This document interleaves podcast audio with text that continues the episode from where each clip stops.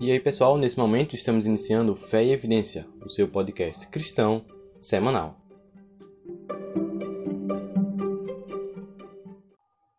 Agora. É, isso aí, pessoal, estamos iniciando mais um episódio do podcast Fé e Evidência e hoje nós temos um tema todo especial. Nós estamos aqui com o professor Gabriel, em que nós vamos abordar é, um pouco da sua trajetória para que a gente possa entender um pouco da relação entre filosofia e teologia. É, como falei, estamos com o nosso convidado aqui, professor Paulo Gabriel, né? Ele que é, ele é doutorando em Ciências da Educação, é, mestre em Educação pela Universidade de Santiago, é, no Chile. Ele que é também é, tem pós-graduação em Psicopedagogia na Universidade Católica, é, licenciatura plena em Pedagogia, é, licenciatura plena em Teologia também graduando em História na Universidade Estadual do Vale do Acaraú, é, e o curso de Direito Canônico também, e também é, graduando em Filosofia na Uninter. Então a gente vê aí um currículo vasto, e eu gostaria de lançar a primeira pergunta, que é mais é, para conhecer é, o nosso convidado, professor Gabriel, como é que é, foi sua trajetória, assim, um pouco de sua vida, um pouco da sua trajetória acadêmica, o que, que você pode contar aí para a gente? Boa noite a todos. Em primeiro lugar, parabéns pela iniciativa, né? O, não é porque está na presença dele, mas é algo que eu conversava muito com, com outros professores no colégio, né, no PH3, onde eu dava aula. E o Vitor, ele é um aluno diferenciado. Não é porque está na frente de vocês, mas eu sinto falta da geração de vocês, iniciativas, serem proativos. Né? E eu, particularmente, nas dava aula do sexto ano, né? Agora estou só em nível superior, mas eu sinto falta desse, desse tipo de iniciativa por parte de, dessa juventude. Para mim, é uma juventude que às vezes fala muito, mas faz pouco. Na realidade, a gente constrói quando a gente fala pouco e faz muito. Né? O testemunho ele sempre é muito maior do que a palavra. Então, parabéns aí pela iniciativa. A minha trajetória acadêmica é muito eclética. Eu sou descendente indígena, mas percebi que não ia construir grandes coisas ficando preso dentro da aldeia. Conversando com os mais antigos da aldeia, né? Eles falavam, não, índio não voa.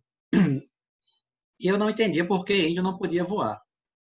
Porque para eles realmente era um salto gigantesco, absurdo. Era um salto assim de um garoto do sertão querer ir para a NASA. Era mais ou menos assim, a distância que se via. Embora chegou o momento que eu acabei meus estudos na escola pública, né, estadual, esturrei e resolvi realmente dar esse esse passe e ir para a capital. A capital a vida é muito difícil. Para uma pessoa que vem do interior, com poucos recursos, a capital, o fim da linha foi eu acabei morando na rua, por não ter condições de sobreviver, porque tudo é muito caro, apartamento é caro, ninguém tem condições de se manter. Então, Aí vejo o maior problema de um jovem interior fazer seus estudos na capital. Não tem apoio de alimentação, de moradia. Né? Eu vejo aqui muitos alunos aqui da UFRN que estão na UFRN, mas que o pai está apoiando por trás e não se gasta menos, por mais modesto que seja, do que R$ 2.500 por mês para manter um, um, um aluno estudando na Universidade Brasileira se você é do interior. Logicamente, como ninguém tinha isso, não era diferente. Em 1987, quando eu acabei, né, consegui, né, por mérito próprio, ingressei na Escola de Especialistas de Aeronáutica, depois de muita luta, né, eu consegui me igualar e passar num concurso a nível nacional.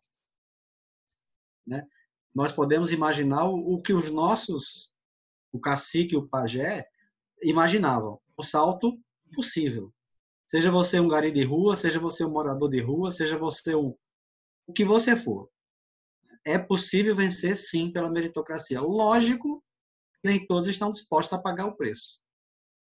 Tentei trazer diversos do meu povo para estudar, para vencer, para trilhar o mesmo caminho, mas o ser humano não quer o sofrimento e a luta. Ele quer realmente coisas fáceis. Aí fica muito difícil.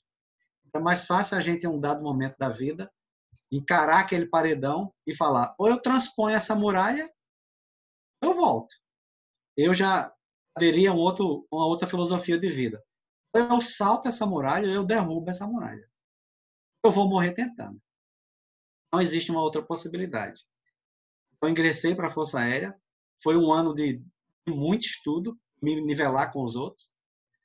Eu tenho impressão, que já faz 35 anos, eu tinha uma média de 16 a 18 horas de estudo por dia. E três vezes por semana eu virava à noite. Então, era 24 horas no ar. Aí eu consegui é, me igualar, chegar perto de um, um concorrente daquele concurso. Porque o cursinho me ajudava muito nisso. E toda a minha família juntava dinheiro. Todo mundo. Minha irmã, meu pai, minha mãe. Tudo que eles ganhavam, eles mandavam para mim. Era só o suficiente para pagar a mensalidade do cursinho. O resto eu tinha que correr atrás. Então, aí também vem uma outra característica daqueles que conseguem vencer, é humildade. Muitas pessoas não querem, elas, elas julgam assim ser, é, se rebaixar. Mas a vida é um, um portal bem baixinho, né? Só se passa de joelhos, rezando, lutando. Quantas vezes um soldado cai? Muitas vezes. Mas ele tem que aprender a levantar. Então a vida me ensinou a levantar e a não olhar para o que eu tenho. Bem, o que é que eu tenho? É isso aqui. Bom, isso aqui não é suficiente. A gente tem que lutar com o que tem. Então, esse foi o meu o propósito do meu caminhar acadêmico, né? E aí, em um dado momento, fui mandado para Manaus, e aí foi maravilhoso. Viver sete anos com os Yanomamis, ter uma experiência com. Já era indígena, né? Conviver com os Yanomamis em diversas aldeias. Eu voei praticamente todos os cantos da Amazônia, posei em todas as aldeias, tanto do Brasil como algumas de, de fronteira. Também pela Força Aérea. Eu fui morar fora nesses países todos para dar aula, para ter aula deles, para implantar sistemas, para desenvolver doutrina, para pesquisar, enfim. São 30 anos e basicamente falam-se muito dos militares. Só se esquece que o militar ele acaba sua carreira com mais ou menos uns 70 cursos porque tem que estudar muito. Estuda para entrar. Eu tinha 85 matérias na escola de especialista. Que colégio você conhece que tem 85 matérias?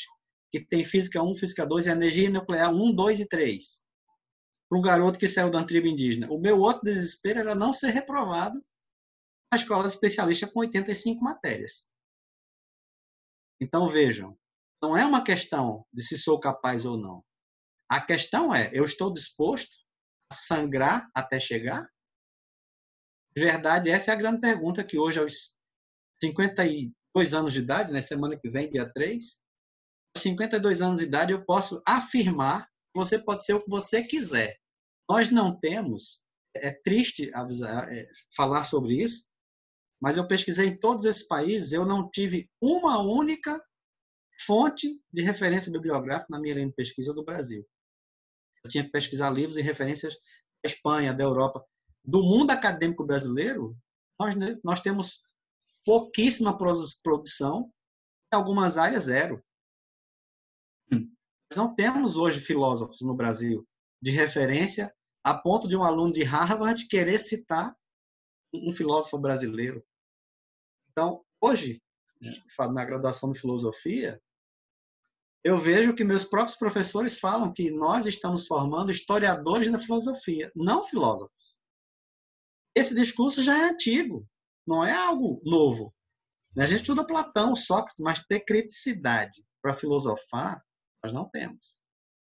Nossos alunos não são. Não, a Universidade Brasileira ela não forma filósofo.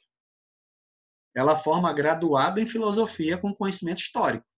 Mas com criticidade para pensar, raciocinar como um filósofo platônico, socrático, aristotélico tinha, não chegamos nesse nível.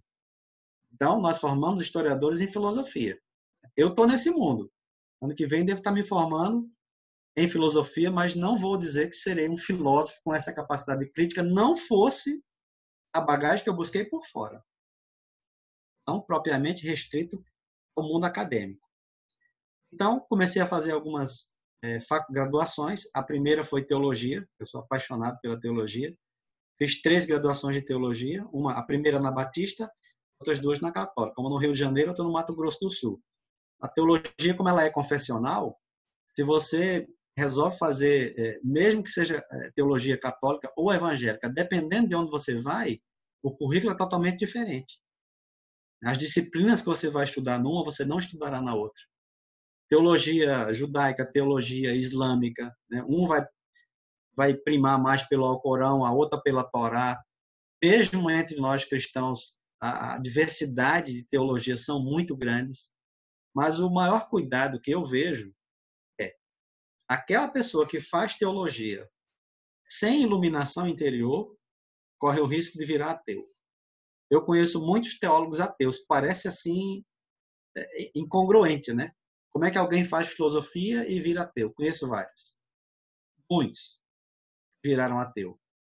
Porque a filosofia ela caminha junto com a filosofia.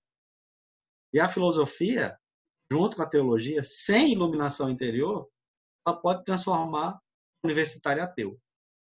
Se for, então, uma filosofia e uma teologia laica dentro da universidade, a grande probabilidade de virar ateu é muito forte. Porque Deus no ambiente acadêmico não está muito presente. Se estivesse presente, eu não viria o, o que vejo. Nós não temos um prêmio Nobel, um Nobel, nós não temos, de literatura, de química, de física. Enquanto isso, a Universidade do Vaticano, ela sozinha tem 21 prêmios Nobel. Então, o que é que nós estamos produzindo no nosso mundo acadêmico? Nós temos milhares de doutores, pós-doutores, mestres. Onde está esse conhecimento? E a minha experiência no fora do Brasil, depois de fazer as graduações aqui dentro, na Universidade de Santiago, onde eu fiz o mestrado, é um mundo muito diferente. A própria Argentina, eu fiz especialização em psicopedagogia, e a gente vê quão diferente é a seriedade da educação lá fora. Investindo muito menos que a gente. Eu diria que a gente investe errado. Né? Na, na Argentina, eu fazia as minhas pesquisas todas numa cafeteria, que é chamada Cafeteria de Ávila. Além da cafeteria, no subsolo, tem uma, uma livraria para você comprar os livros que você quiser, e se quiser ficar ali comendo, tomando café e pesquisando. Quando você vai no último subsolo, você tem o tombo da Argentina. Toda a história da Argentina está ali para você pesquisar, e muitos desse tombo já foi transformado em livros. Então, praticamente eu construí a minha vida acadêmica. Né? Tem até um, um exemplar aqui, ó. É bem grossinho, tá vendo? Esse aqui foi o meu primeiro livro da, da especialização na Argentina. Um antropólogo chamado Carlos Martínez Sarasola. Ele pesquisou toda a história do indigenismo na Argentina durante 30 anos. A cada 10 livros, a cada 10 anos, eles escreviam um livro. Quando eu cheguei lá, já estava com 30 anos de pesquisa, ele juntou os três e editou um livro só. Professor Gabriel, eu achei bem interessante algumas partes da sua fala inicial, essa questão da, da, da educação mesmo né, no Brasil, é, mais especificamente na parte de filosofia. Porque se a gente for ver é, a questão de, como senhor bem falou, né, a questão do, atualmente os filósofos, os, os filósofos né, tão, estão sendo estimulados mais a estudar história e ver o que os outros, é, os outros, é, os outros filósofos conhecidos disseram. Mas se a gente for ver, é, esses filósofos principais da história, eles, eles eram pessoas que criavam é, ideias, iam pensando, raciocinando, iam tendo as suas ideias e tal. E por isso que eles se tornaram objeto de estudo, né? E, e, e realmente eu, eu, acho bem interessante essa, essa sua fala, porque é, principalmente em relação à filosofia, que deveria ser algo que é a questão do, do pensar, né, do filosofar, do buscar a sabedoria, do buscar o algo novo, deveria ser estimulado. É, um, um, outro ponto é, interessante que eu, que eu achei de sua fala é quando você falou da questão do, de que, é, é que logo no início eu achei interessante, eu me lembrei de um pensamento, né? Deus ajuda quem, quem cedo madruga, né? Porque a gente tem a, a, a ideia de. Esse é que... é da minha avó, você tá roubando dela. É. Porque a gente tem essa ideia, ah, Deus vai me ajudar e tudo. E muitas vezes a gente não faz por onde também, né? E a gente precisa entender que Deus ele ajuda, claro, mas ele precisa que a gente também se esforce para que a gente possa querer também é, vencer e tudo mais, mudar de vida e nessas coisas. Então, eu achei bem interessante é, esses pontos de, de, sua fala. E, e realmente, é, em relação a essa parte do, do, ensino né, acadêmico no Brasil e tudo mais, a gente percebe realmente um, um déficit né, em relação a, como o senhor me falou, o senhor tem experiências é, em outros países, em outros ambientes, e que percebe essa disparidade, né? E que não é pela questão da, digamos assim, entre aspas, da mão de obra, mas que a, os alunos em si têm capacidade, têm capacidade, mas muitas vezes eles não têm o estímulo correto, não têm é, alguma coisa para favorecer eles, né? Então, eu achei bem interessante, bem interessante essa, essa parte que você falou. Vitor, tu tem mais alguma, tem alguma consideração? É, se aprofundando, aprofundando aqui um pouco nessa questão da, dos cursos de filosofia no Brasil, né? Eu gostaria que o senhor fizesse um apanhado é, de como que o, o senhor vê os cursos de, de filosofia atualmente no Brasil. O senhor falou um pouco sobre isso, mas eu queria que você se aprofundasse e, de certa forma, onde foi que a gente errou para que a gente investisse tanto e não conseguíssemos nada assim é, de volta, de fato, para a nossa sociedade? Uma questão tão, tão sensível, digamos assim, nós vamos ter que fazer um retrabalho tão gigantesco, porque nós aprendemos uma história, aprendemos uma filosofia que não é compatível com que aconteceu de verdade. Então, eu tenho uma história que eu aprendi na educação básica, eu tenho uma história que eu aprendi na graduação, tem uma história que eu aprendi no mundo acadêmico e tem uma história que eu aprendi quando saí do Brasil. Então, nós vemos hoje ainda no Brasil, o Brasil foi descoberto no dia 22 de abril, não, ele já tinha uma cultura própria. Já tinha um indígena aqui que já tinha uma filosofia própria. E quando a coroa portuguesa veio para cá, diferentemente das colônias espanholas, não sobraram. Eu estive no Uruguai fazendo pesquisa, morei no Uruguai, parado pela embaixada e protegido por ela, diga-se de passagem. Por que protegido por ela? Porque um dia eu esqueci, estava com a Bíblia debaixo do braço na rua e ia ser preso. Você não pode andar com Bíblia debaixo do braço no Uruguai. Você não pode abrir uma caixa de som, um microfone, como os nossos irmãos evangélicos gostam de fazer, liberdade para isso, porque você é um país laico, faça isso no Uruguai que você sai algemado. Ele se diz laico, mas na realidade ele é um Estado antirreligioso. Né? Nós temos o Estado religioso, que é o Vaticano e Israel. Nós temos o Estado laico, que é o Brasil, e que se diz Uruguai, mas que não permite manifestações de nenhum caráter religioso. O próprio comandante do exército mandou fazer uma celebração e foi preso. Estava lá quando aconteceu isso no Uruguai. Então nós temos lá fora uma história contada aqui dentro do Brasil também que precisa ser recontada. As pessoas falam que o Brasil era uma colônia de exploração, mas em nenhum momento eu nunca ouvi um historiador brasileiro falar que a coroa portuguesa trouxe para cá 200 milhões de libras investiu aqui no Brasil 190 milhões, que quando João VI volta para Portugal só volta com 10 milhões. E esse dinheiro foi investido em quatro grandes faculdades, a Faculdade de Direito de Olinda e Recife, que ainda está lá, Salvador, Rio de Janeiro e São Paulo. Foi fomentado o setor botânico lá no Rio de Janeiro, e Petrópolis também.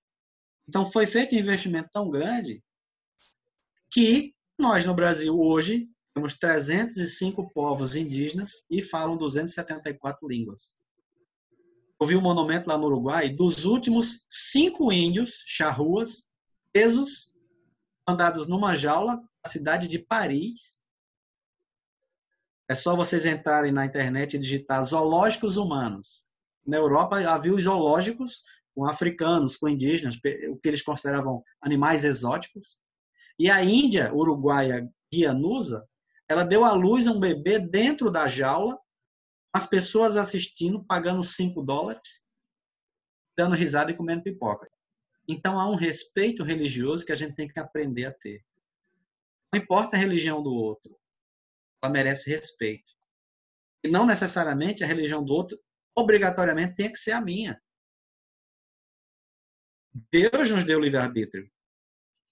Não posso querer exterminar uma cultura pela sua religião, porque ela é incompatível com a minha. Deixe que Deus floresça essa luz. Deixe que o caminhar floresça essa luz. Aí uma outra coisa que a gente nega aqui no Brasil é que os jesuítas, enquanto aqui estiveram, realmente educaram os nossos índios. O problema não foram os jesuítas. O problema foi quando o Marquês de Pombal, o holandês, totalmente etnocêntrico e totalmente averso a qualquer religião que não fosse a dele. Então, quando o Marquês de Pombal expulsa jesuítas daqui, que já tinha uma gramática escrita em tupi,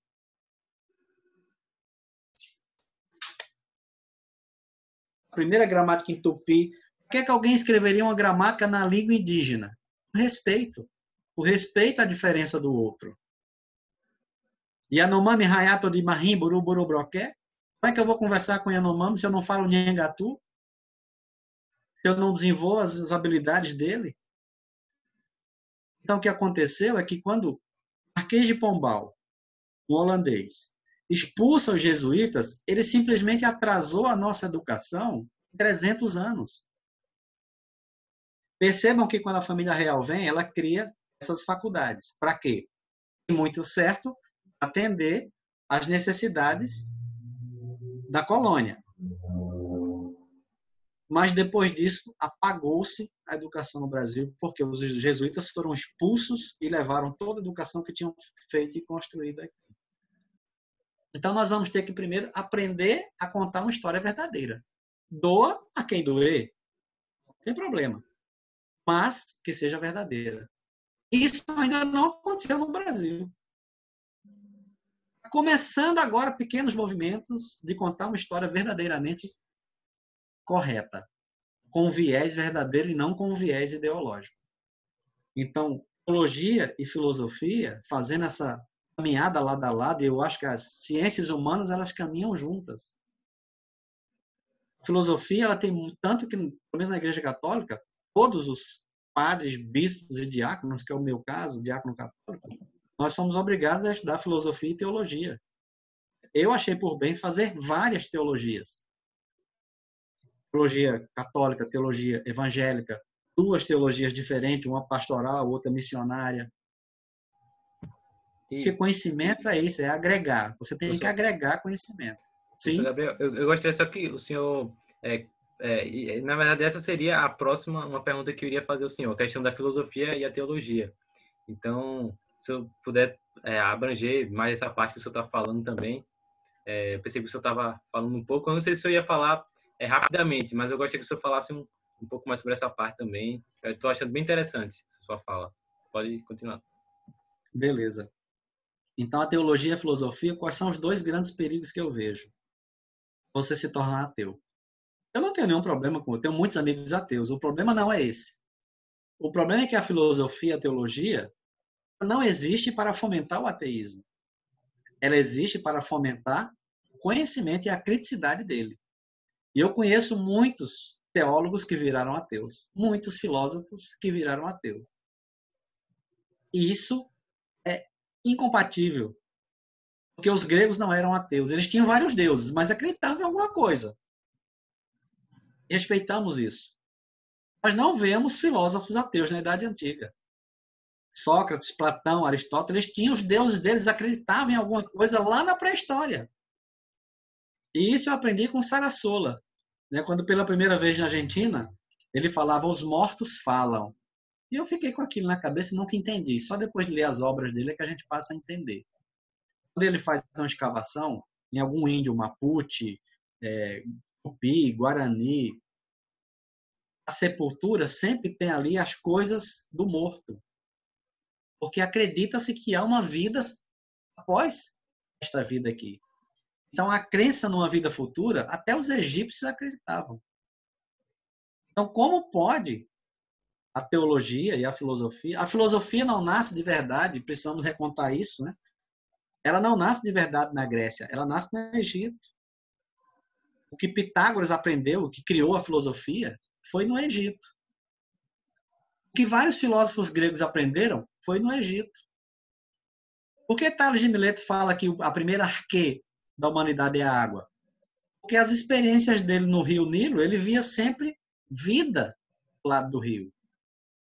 Ele chegou a essa conclusão que a primeira arque, a partícula que dá origem a tudo, era a água. Então precisamos dar o crédito aos egípcios por terem tido a importância na origem da filosofia. Mas a filosofia, ela tem que libertar o homem, não escravizá-lo. A partir do momento que eu, como filósofo, numa sala de aula, doutrino o meu aluno, que autonomia eu estou dando a esse meu aluno? Não importa, eu respeito o que você acredita, independente do que seja. Mas eu não posso doutrinar o meu aluno, eu tenho que dar a ele a liberdade de escolher a sua filosofia própria. Então precisamos mudar certos discursos que, infelizmente, muitas vezes acreditamos, porque não temos uma capacidade filosófica de ser críticos. Nossos alunos não foram ensinados a pensar com criticidade. Aí podem correr o risco de aceitar qualquer discurso, inclusive do ateísmo, para os que são cristãos. Eu vejo salas de aulas antigamente, eu tinha a menor possibilidade de ter um aluno ateu. Hoje eu tenho, em média, em cada sala de aula, de 10 a 15% de alunos ateus. A Suíça e a Suécia já são 50% ateias. 55% ateias. Não tenho problema com os meus irmãos ateus, nenhum. Longe de mim. Mas, será que realmente a metade do planeta acredita que Deus não existe? Se a própria sociologia, se a própria filosofia nos ensina que se nós colocarmos um homem isolado numa ilha, se nós voltarmos lá, ele vai estar adorando alguma coisa, porque está na índole do humano a religião, a espiritualidade. A teologia não veio depois, é o contrário. A teologia está dentro do homem. A manifestação que existe através de uma religião já é algo externo e consequente. Nenhum animal adora como nós adoramos algo superior. A maioria da humanidade acredita em um ser superior. Como é que tem um mundo acadêmico restrito dizendo que Deus não existe? Professor, Professor quanto, quanto a isso, eu tenho uma pergunta. É, justamente, justamente que falou, né? O ser humano parece, parece é, ser nato dele, né? Procurar é, o divino. Na opinião do senhor, por que o senhor acha que um sistema educacional que nós temos hoje, porque muitos eles abandonam é, a sua crença em um Deus? Quais são, para o senhor, as principais dificuldades que um cristão ele encontra na academia? Essa aqui. O Manifesto do Partido Comunista de Karl Marx e Engels. O comunismo ele é, infelizmente, proibitivo das religiões. E onde é que isso, infelizmente, começa? Esse discurso não agrada, viu, gente? O mundo acadêmico eu deveria estar tomando tiro agora ou apedrejado, no mínimo. Nós pegarmos qualquer país socialista, você vai ver que a religião ela é escorraçada. É como eu falei para vocês, do Uruguai, e o Uruguai ainda é bem leve. Você não pode fazer manifestações religiosas públicas.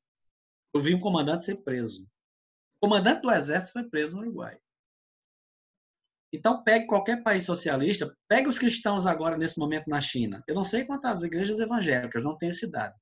Mas as igrejas católicas da China, todas foram queimadas e destruídas. Todas. Não sobrou uma única igreja. Porque só se pode ter religião que o partido permite. Então, essa ideia de onde vem? O iluminismo. Então, o iluminismo, ele, infelizmente, ele fomenta uma derrubada do conhecimento crítico, do estudo crítico, que ali se matam os filósofos. Quem era o filósofo em 1789? Eram os padres e os pastores. Esses foram mortos. Sobrou o quê? O povo. O povo vai filosofar? Vai ter capacidade intelectual de ser crítico? Eu, eu diria que a França deixou de ser a França no iluminismo. E hoje é uma prova sociológica. A França, hoje, um francês hoje que nasce na França, ele não é mais francês. Ele é 30% muçulmano, 40% é, asiático. A França já não tem mais condições, os historiadores farão isso, não tem mais condições de ter uma cultura 100% francesa. Então, o iluminismo, infelizmente, ele tem um viés muito mais socialista do que qualquer outra natureza. A França é socialista até hoje. No entanto, ela perdeu suas raízes. Porque não existe mais cultura francesa, não existe. Isso acabou.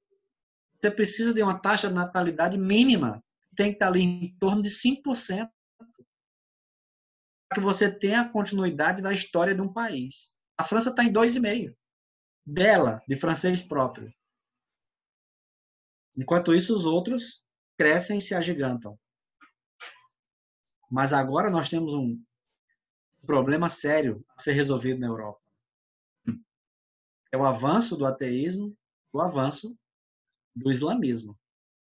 E a religião islâmica, né, por mais que as pessoas falem bem e sejam eu respeito, em nenhum momento estou dizendo que não respeito.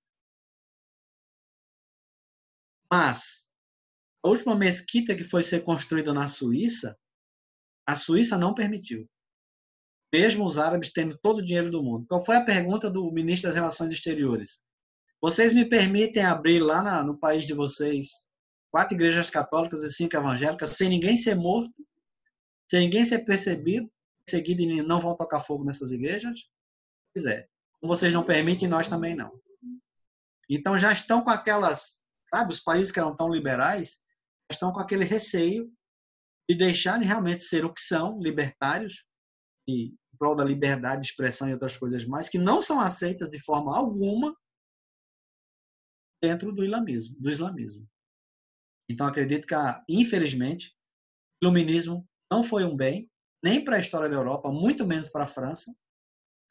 E os ideais iluministas o que eles fomentaram no mundo foi a guerra e o terror. O iluminismo, na sua primeira fase, a primeira revolução industrial, quem que ela mata? Todos os intelectuais. Então morre o rei e a rainha da corte, morrem. Todos os religiosos, padres e pastores, são mortos. O saldo é de 10 mil mortos entre padres e pastores. E aí morreu a primeira geração da Revolução Francesa, veio a segunda, né? Robespierre, que fez a Revolução, e os outros líderes, jacobinos e girondinos, foram mortos também na Segunda Revolução. Porque o povo já não era crítico, já não tinha intelectual. Morreram todos. E a segunda geração com menos intelectual ainda. Era o campo perfeito para aparecer um ditador chamado Napoleão Bonaparte e matar o resto.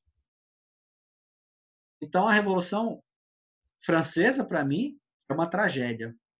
É o cavalo de Troia da humanidade. É a coisa que deu errada pode até ter uma, uma conotação positiva, mas não tem. Em nenhum momento da história da humanidade, matar os intelectuais é a solução do problema. Isso foi feito na primeira, na segunda e na terceira fase da Revolução Francesa. Então, como eu vejo o comunismo, tragédia. Como eu vejo o socialismo, tragédia pior ainda. Que é responsável hoje, é só você pegar o livro negro do comunismo e você vai ver lá 100 milhões de mortos. Como é que algum regime pode ser bom com 100 milhões de mortos? Como é que a proibição, liberdade religiosa pode ser algo ensinado e pode ser algo cultuado por uma sociedade, se a maioria do planeta acredita em algo superior? Então, para encerrar e fechando, eu vejo como tragédia. Vejo como tragédia o socialismo, vejo como tragédia o iluminismo, vejo como tragédia tudo aquilo que não fomenta uma real liberdade. Eu não vi liberdade no Uruguai, ainda que ele seja e se diga libertário. Eu celebrei, confesso, eu celebrei com medo o Uruguai. Eu não levava nem as roupas, usava as próprias roupas, os, os trajes sacerdotais da igreja. Porque eu acho que se alguém me pegasse na rua, mesmo indo pela embaixada, imunidade diplomática estava 100% acompanhado por uma pessoa da embaixada o tempo todo, 24 horas. E ainda assim não me sentia seguro. Isso é o iluminismo.